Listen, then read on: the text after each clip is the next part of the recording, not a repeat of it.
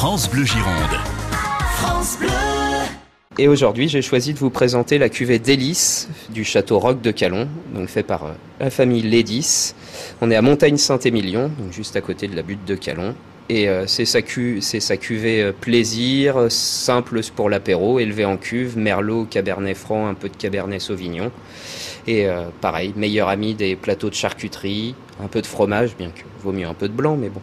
Et, euh, et pour le prix, on peut vraiment pas s'en passer. À 7,50€, c'est, euh, c'est que du bonheur.